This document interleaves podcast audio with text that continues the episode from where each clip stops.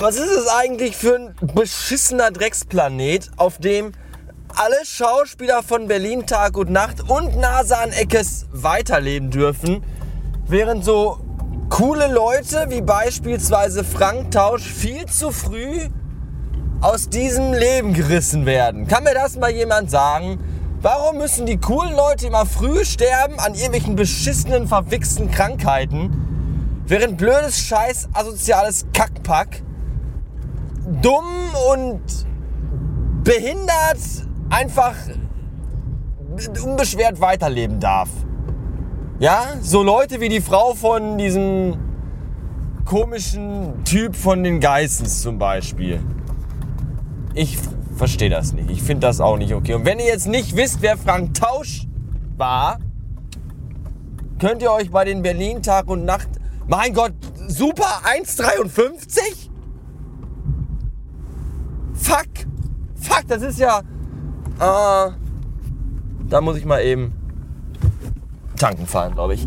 Äh, also, wie gesagt, wenn ihr nicht wisst, wer Frank Tausch war, dann könnt ihr euch bei den Berlin Tag- und Nacht-Schauspielern direkt hinten anstellen.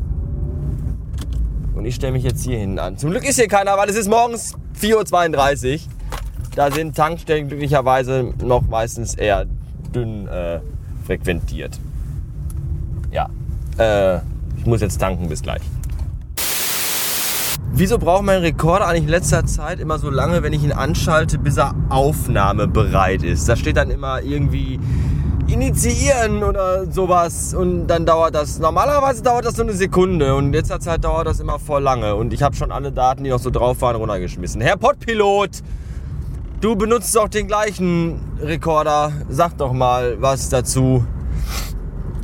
Danke ja, jetzt habe ich die ganze Frank-Tausch-Geschichte kaputt gemacht, weil es ja hier äh, Benzin für 1,53 Ist das nicht traurig, dass wir in einer Welt leben, in der günstige Benzinpreise wichtiger sind als der Tod von äh, talentierten Menschen? Ein bisschen.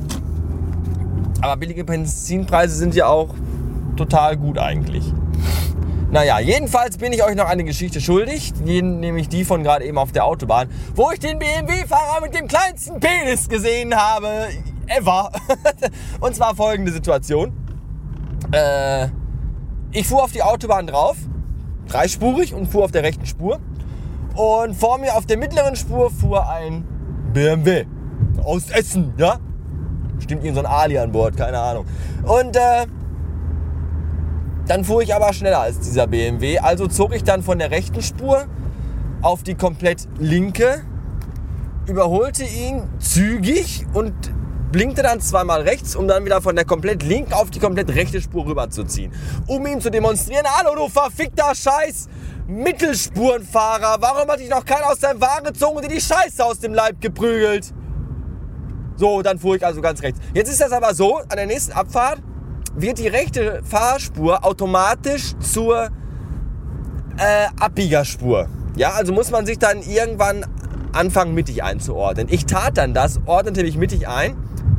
Und jetzt kommt's, ich weiß nicht, 200 Meter vor der Abfahrt, kommt dann von hinten dieser BMW angeflogen, äh, überholt mich links auf der linken Spur, zieht dann von links komplett rüber auf die rechte Abfahrtspur, geht voll auf die Klötze und fährt von der Autobahn ab.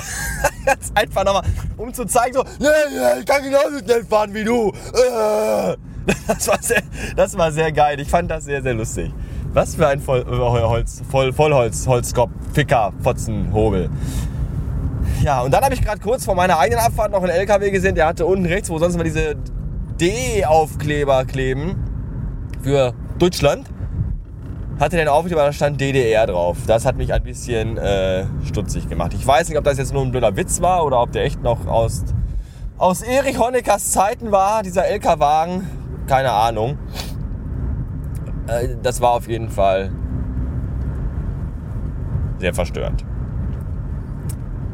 So, jetzt habe ich erstmal nichts mehr. Bis äh, später.